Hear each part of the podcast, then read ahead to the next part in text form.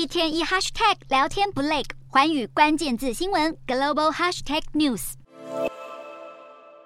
位于海牙的国际刑事法院对俄罗斯总统普丁和俄国儿童权利总统专员利沃瓦贝洛娃发出逮捕令，理由是涉嫌将乌克兰儿童遣送俄罗斯，犯下战争罪。普丁进出国外的能力的确可能变得更加困难，但国际刑事法院没有法警，必须仰赖一百二十三个成员国合作来执法。换句话说，如果成员国不配合，国际刑事法院并没有逮人的强制力。更何况，美国、俄罗斯和中国都不是成员国，所以莫斯科当局很快就对逮捕令提出异议，称俄罗斯在任何情况都不会把本国公民引渡给国际刑事法院。有学者就分析，除非俄罗斯政权更迭，不然普丁不太可能被判入狱。事实上，过去不乏重量级人物在各方排除困难之下接受战争罪诉救。普丁是目前第三位被国际刑事法院发出逮捕令的现任元首。另外两位是苏丹的时任总统巴希尔和利比亚的已故强人领袖格达费。另外，国际刑事法院也曾指控塞尔维亚前总统米洛塞维奇在战争中犯下数十项罪行。他下台后被前属下逮捕，引渡至海牙，最后在狱中逝世。因此，普丁这次被国际刑事法院起诉，要提防出国拜访时被逮捕的可能，同时也得担心政权更迭后被部下出卖。